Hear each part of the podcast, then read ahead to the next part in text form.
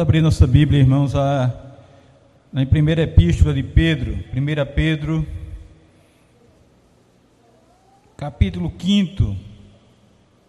Vamos ler um texto muito conhecido nosso, que nós já temos meditado outras vezes nele, que é 1 Pedro, capítulo 5, do versículo 5 ao 10 ao 11. Do 5 ao 11. Vamos meditar nesse texto.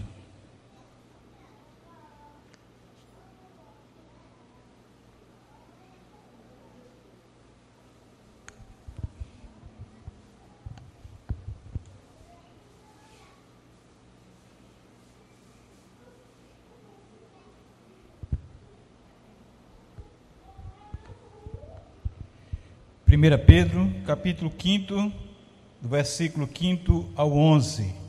Vamos ler mais uma vez juntos, irmãos, esse texto que diz assim: Rogo igualmente, sede submissos aos que são mais velhos, outro sim no trato de um para com os outros, cingivos todos de humildade, porque Deus resiste aos soberbos, contudo aos humildes concede a sua graça. Humilhai-vos, portanto, sobre a poderosa mão de Deus para que ele em tempo oportuno vos exalte, lançando sobre ele toda a vossa ansiedade, porque ele tem cuidado de vós. Sede sóbrios e vigilantes, o diabo, vosso adversário, anda em derredor, como um leão que ruge, procurando alguém para devorar. Resisti-lhes firme na fé, certo de que sofrimentos iguais aos vossos estão cumpridos pelo, pelo mundo. Ora, o Deus de toda a graça, que em Cristo vos chamou à sua eterna glória, depois de ter sofrido por um pouco, Ele mesmo. A, a Ele seja o domínio pelos séculos dos séculos. Amém. Ora, o Deus de toda graça, que em Cristo vos chamou à sua eterna glória, depois de ter sofrido por um pouco, ele mesmo vos há de aperfeiçoar, firmar, fortificar e fundamentar. A ele seja o domínio pelos séculos dos séculos. Amém. Senhor Deus, Pai Todo-Poderoso, aplica a tua palavra em nosso coração, Senhor. Nós dependemos desse poder, desta palavra e da ação poderosa do Espírito Santo em nossa vida, para que, ó Deus, nós continuemos firmes, fazendo a vontade do Senhor. Nós te rendemos graças, Senhor, por essa palavra em nome de Jesus. Amém e amém. Pedro vem falando no capítulo 5 sobre os deveres do ministério. E ele fala aos presbíteros, naquele momento, que testemunharam os sofrimentos de Cristo, como ele e eles ainda co-participantes da glória que há de ser revelada.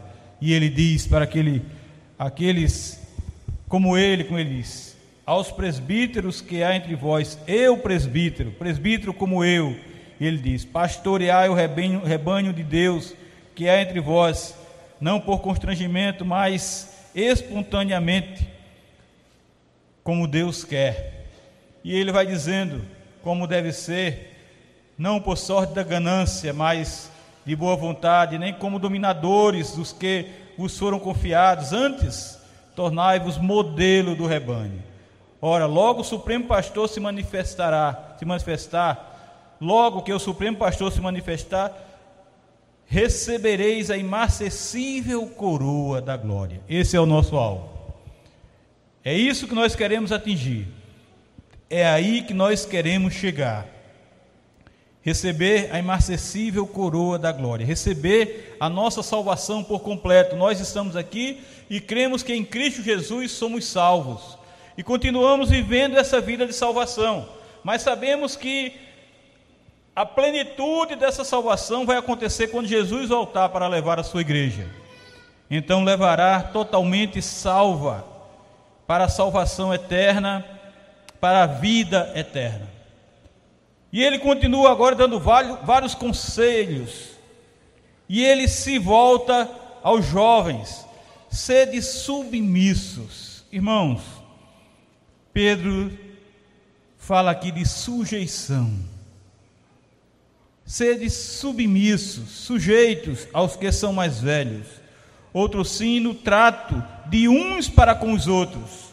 Singivos de singivos todos de humildade, porque Deus resiste ao soberbo, contudo, aos humildes concede a sua graça. Meus irmãos,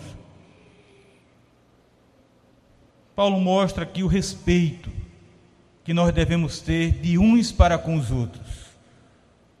O agir com humildade de uns para com os outros. E humildade significa você reconhecer o outro maior do que você. Você reconhecer o outro acima de você. Geralmente, irmãos, essa atitude é o contrário. É sempre diferente.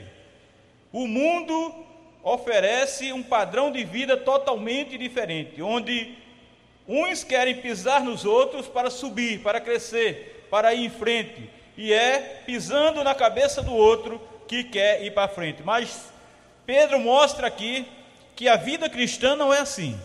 A vida cristã é totalmente diferente. Não há esse este agir de maneira soberba, arrogante, prepotente, mas ele diz: "Cingi-vos todos de humildade, porque Deus resiste aos soberbos, aos orgulhosos, aos prepotentes, esses que querem ser maior do que todos. Contudo, aos humildes Deus concede da sua graça. Se você não é humilde, você não tem a graça do Senhor.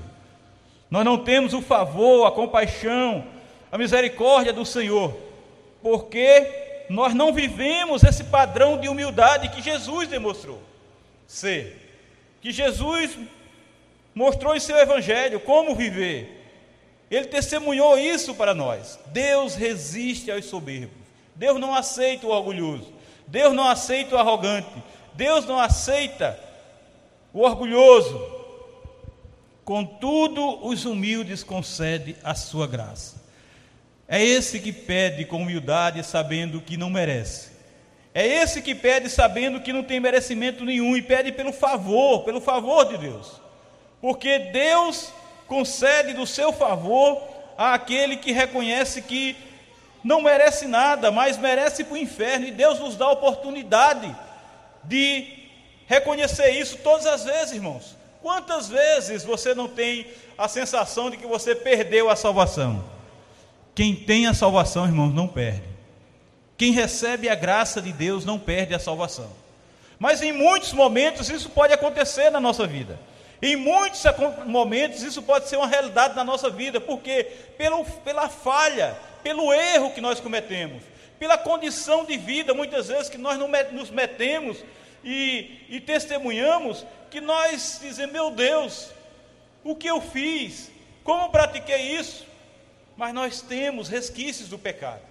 Nós temos uma natureza pecaminosa, nós estamos na carne que peca. Nós estamos numa carne ainda que faz o que não deve fazer, e aí é o momento de você assumir a sua humildade. Esse é o momento de você reconhecer que depende totalmente de Deus. Esse é o momento de você saber que precisa da graça, da misericórdia, da compaixão de Deus todo o tempo. Não foi só naquele momento que você levantou a mão, você veio aqui na frente. Não foi só naquele momento que você disse, Deus me converteu. Não é só naquele momento que você diz, o Espírito Santo de Deus me deu esse reconhecimento de que Jesus é o meu Senhor e Jesus é o meu Salvador.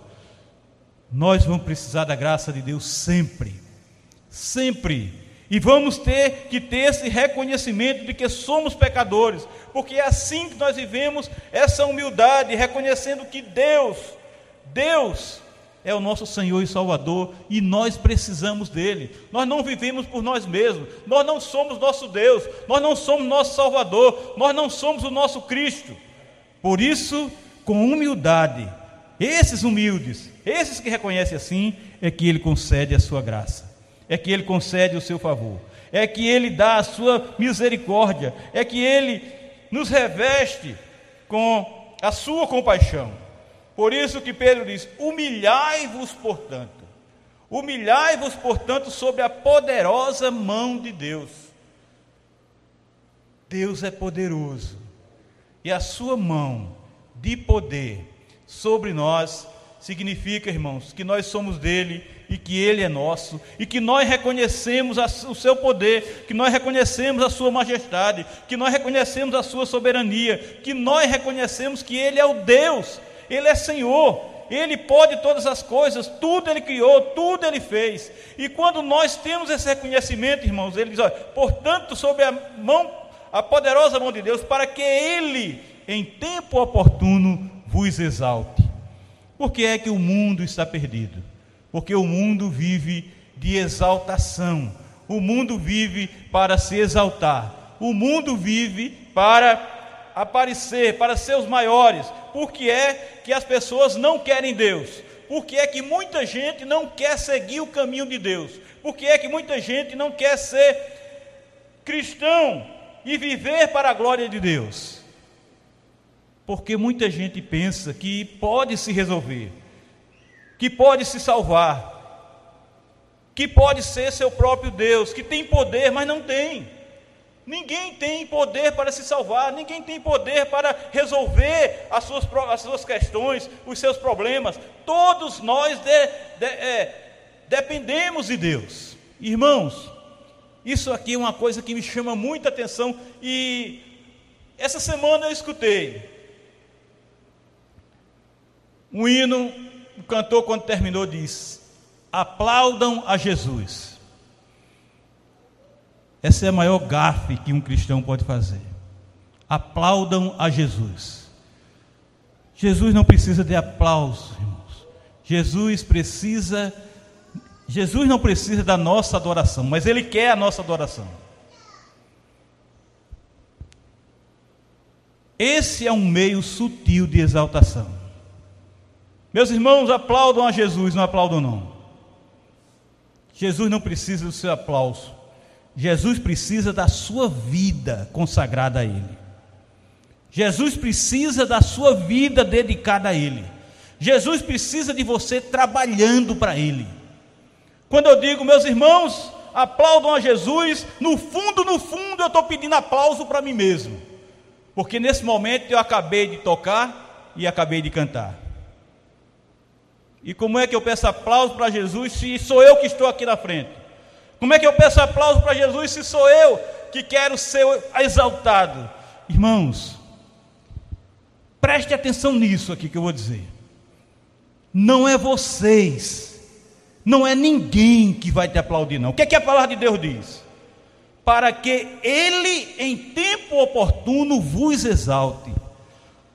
Já pensou um crente buscando aplauso exaltação de pessoas, quando na verdade ele é exaltado por Deus. Você já pensou nisso? Que exaltação que você vai ter de Deus, não do homem, não do ser humano, porque aquele aplauso, irmão, aquela exaltação é de momentos, é ali, muitas vezes obrigado, porque você pediu, porque você exigiu, mas Deus está dizendo aqui: humilhai-vos, entenderam? Humilhai-vos, portanto, sob a poderosa mão de Deus. É o Deus poderoso que te exalta, não é homem, não é mulher, não é ser humano, não é o ser falho, mas o Deus Santo, Santo, Santo, para que Ele em tempo oportuno vos exalte. Busquemos a exaltação de Deus, irmãos. Como? O que é que eu faço para buscar a exaltação de Deus? Humilhai-vos, portanto, sobre a poderosa mão de Deus. Irmãos, o texto bíblico é um texto contundente, é radical, não tem, não tem em cima do muro. Não tem esse negócio de ir para lá ou para cá. É esse texto que nós temos que viver, irmãos, é esse texto que nós temos que pregar, é esse texto que nós temos que meditar, é essa verdade que fala profundamente ao nosso coração, desfaz tudo que o mundo faz. E transforma tudo que o mundo diz transforma o padrão do mundo, porque aqui é o padrão de Deus, é o padrão do Senhor Deus Todo-Poderoso. E aí ele diz: lançando sobre ele todas as vossas ansiedades, lançando sobre ele toda a vossa ansiedade, porque ele tem cuidado de vós. Que besteira, irmão, nós ficarmos ansiosos, mas ficamos. Que perda de tempo nós ficarmos ansiosos, mas ficamos. O que é que nós estamos fazendo, usando essa ansiedade, se Ele cuida de nós? Ele cuida de nós. O Senhor tem cuidado de mim, tem cuidado de vocês, lançando sobre Ele toda a vossa ansiedade, porque Ele tem cuidado de vós. Irmãos, o Senhor sabe de nós, o Senhor sabe de tudo que nós precisamos. E uma das coisas que mais me impressiona, irmãos, e que eu já falei, é quando Jesus chega perto de Bartimeu e ele está gritando lá com Jesus, e Jesus para. Bartimeu grita e Jesus para. E Jesus parou e ficou ali esperando e mandou chamar ele, chama ele aqui. E foram lá e disse: Olha, fica tranquilo que o mestre está te chamando. E ele chega diante de Jesus. Todo mundo sabia o que Bartimeu queria. Todo mundo que estava ali sabia o que era que Bartimeu queria. O que foi que Jesus disse? Que queres que eu te faça? Que queres que eu te faça? Bartimeu poderia ter pedido qualquer coisa, mas ele pediu óbvio. Ele pedia aquilo que todo mundo sabia que ele ia pedir exatamente aquilo. E Jesus, mais do que todo mundo ali, sabia o que era a necessidade de Bartimeu.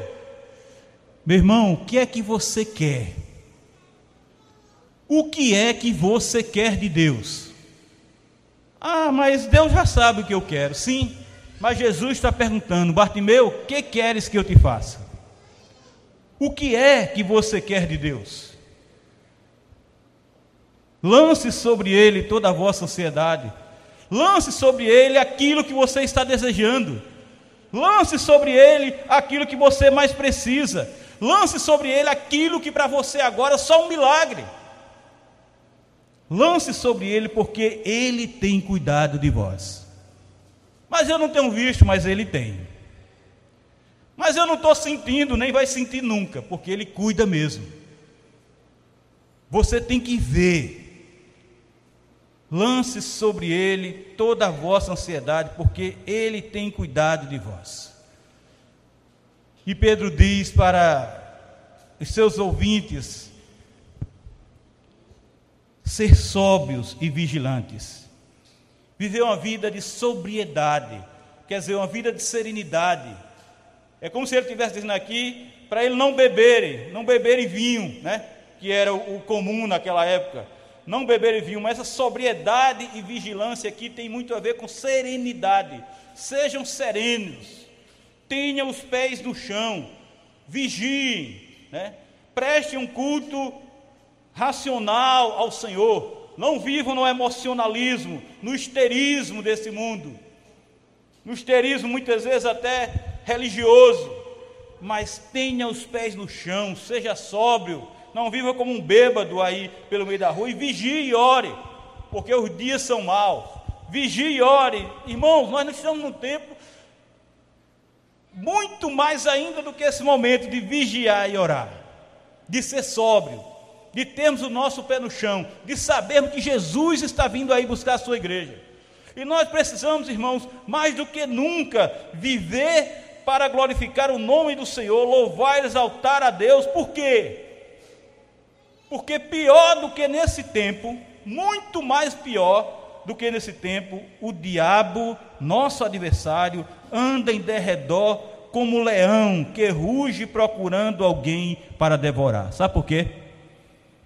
Porque ele quer rebanhar todo mundo que está indo para o céu, porque ele sabe que não haverá batalha nenhuma de Armagedon pois o Senhor virá com um sopro e o destruirá.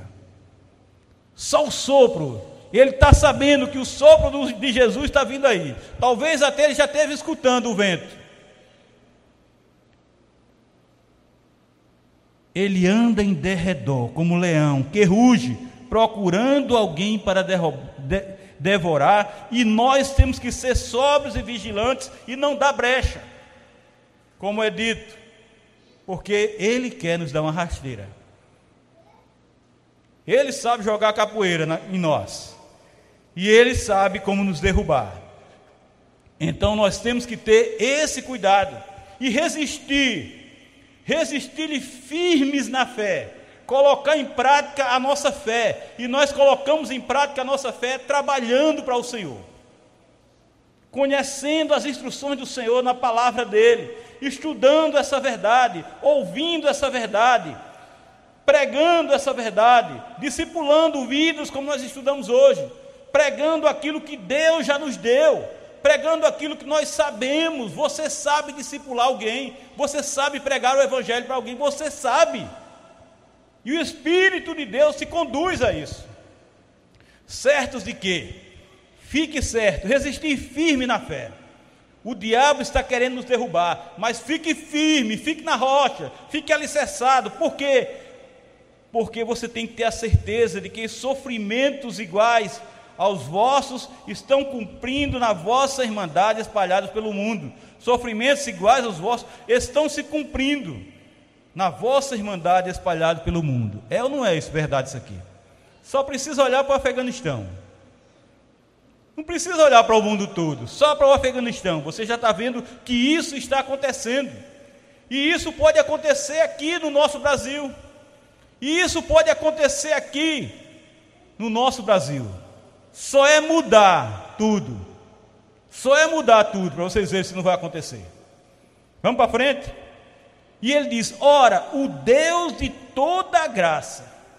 Irmãos, veja, o Deus de toda a graça, que em Cristo vos chamou à sua eterna glória.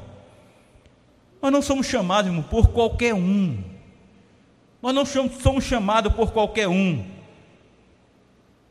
Somos chamados por Deus de toda a graça, que em Cristo, por meio de Cristo, nos chamou à sua eterna glória depois de ter sofrido por um pouco, Ele mesmo vos há de aperfeiçoar, firmar, fortificar e fundamentar.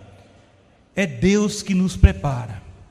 Nós estudamos hoje, de manhã, que Jesus veio, chamou os seus discípulos, de um por um, e eles largaram a rede, eles largaram o barco, eles largaram o, o, seu pai, como tem outra passagem que diz, que eles deixaram o pai dele lá e seguiram a Jesus e foram preparados no seminário por três anos. E depois Jesus disse: Ide pregar o Evangelho. Vão pregar o Evangelho. Deu poder a eles para curar, para expulsar demônio, para fazer tudo o que tinham que fazer. Irmãos, depois de nós termos sofrido por um pouco, Ele mesmo vos há de aperfeiçoar, firmar, fortificar e fundamentar. É o Senhor, irmãos, que nos prepara. Ninguém sabe de nada, ninguém tem conhecimento de tudo, ninguém sabe todas as coisas, ninguém é dono da verdade, ninguém tem a palavra, Jesus é a palavra. E nós estamos aqui cada vez mais aprendendo dessa verdade para transmitir essa verdade para aqueles que carecem da glória de Deus, carecem de salvação, carecem do amor de Deus, carecem de vida eterna. E é o Senhor, por meio do seu Espírito Santo. Jesus, quando preparou os seus discípulos, impôs a mão sobre eles para eles serem cheios do Espírito Santo. E ele disse para aqueles discípulos que eles seriam revestidos pelo Espírito Santo para quê? Para serem suas testemunhas, para pregar o Evangelho, para proclamar, para discipular, para fazer discípulos.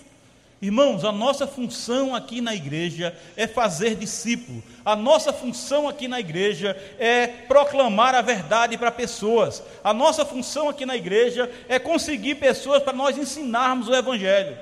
Cada um de nós, todos nós, não é só o pastor, não é só o presbítero, não é só o diácono, não é só a liderança das sociedades internas, das sociedades domésticas, não todos nós somos discípulos, nós somos chamados aqui para nós sermos discipulados, somos discipulados, já fomos discipulados, agora nós temos que discipular outras pessoas. Esse é o padrão de vida do crente.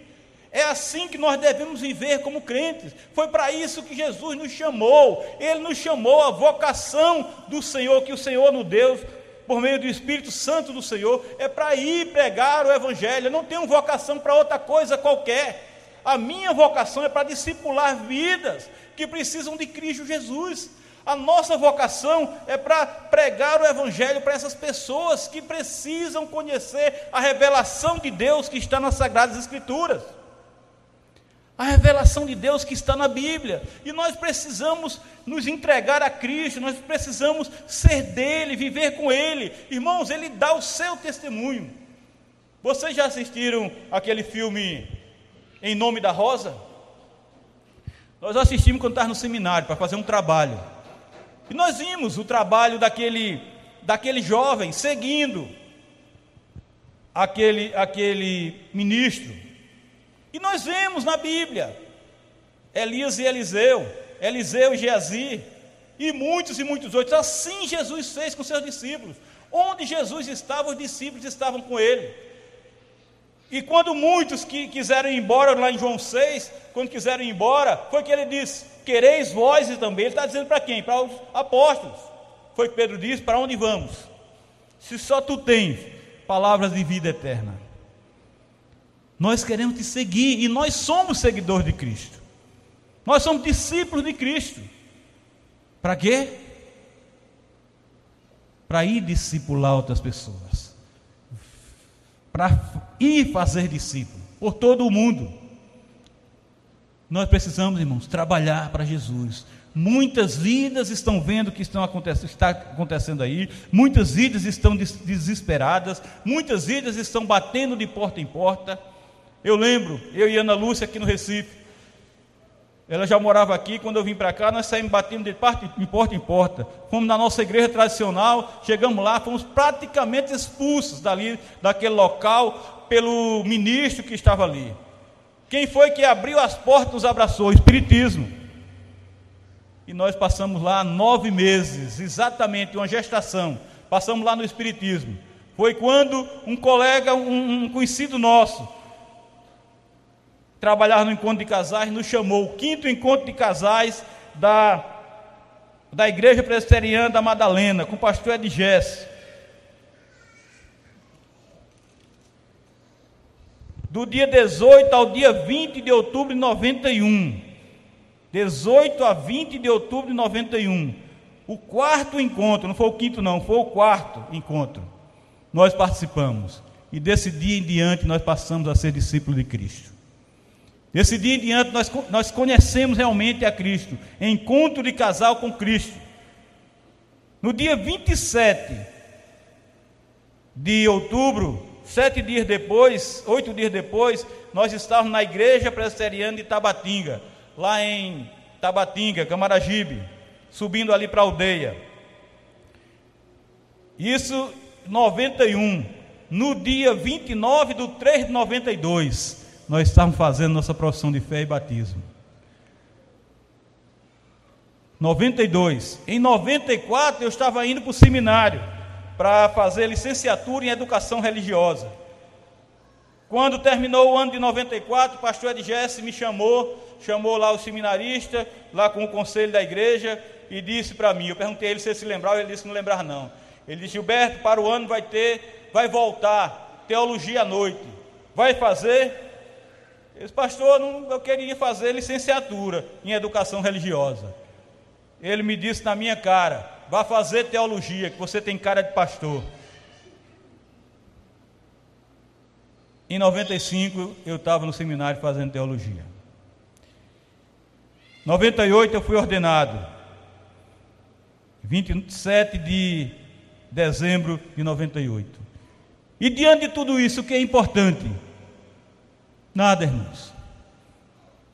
Dessa caminhada, o que se tira de mais precioso é ser discípulo de Cristo. Em nossa caminhada, irmãos, o que é de mais precioso é ser discípulo de Cristo, é viver esse padrão de vida que Pedro está mostrando aqui para os seus ouvintes, os seus, os seus, aqueles a quem ele, ele escreveu. Ora, o Deus de toda a graça, que em Cristo vos chamou à sua eterna glória, depois de ter sofrido por um pouco, Ele mesmo vos há de aperfeiçoar, firmar, fortificar e fundamentar, aí você vai estar na glória eterna com o Senhor. Porque Ele faz aqui para nós discipularmos. Por isso ele termina esse momento dizendo: A Ele seja o domínio pelos séculos dos séculos. Amém. Isso é exaltação, glorificação, honra e glória ao Deus Todo-Poderoso. Meus irmãos, eu quero nessa noite conclamarmos para que nós nos voltemos como igreja. Nós estávamos comentando hoje de manhã exatamente que aquele estudo, o que é que tem a ver um estudo com a igreja que já tem trinta e poucos anos e nós estamos estudando sobre discipulado? Tem a ver porque o autor disse no início daquele estudo, para acordarmos. Nós precisamos acordar. Paulo escreve isso, não só uma vez, mas muitas outras vezes tem escrito, de alguma forma, que nós, o povo de Deus, deve acordar para fazer aquilo que é padrão evangélico, aquilo que é a verdade bíblica, irmãos, aquilo que Deus quer que nós façamos, como servo, como cristãos, como eu disse também hoje, que meu, meu, meu pastor dizia: Cristo é o nosso Senhor e Salvador. Nós somos cristinhos, porque nós estamos aqui no mundo para fazer a obra dele, o Cristo Todo-Poderoso. E ele nos fez cristãos, nós somos reconhecidos como cristãos, mas nós somos cristinhos, quer dizer, nós somos Cristo, nós somos embaixadores de Cristo, para realizar a obra dele, aquilo que ele fez é aquilo que ele quer que nós façamos.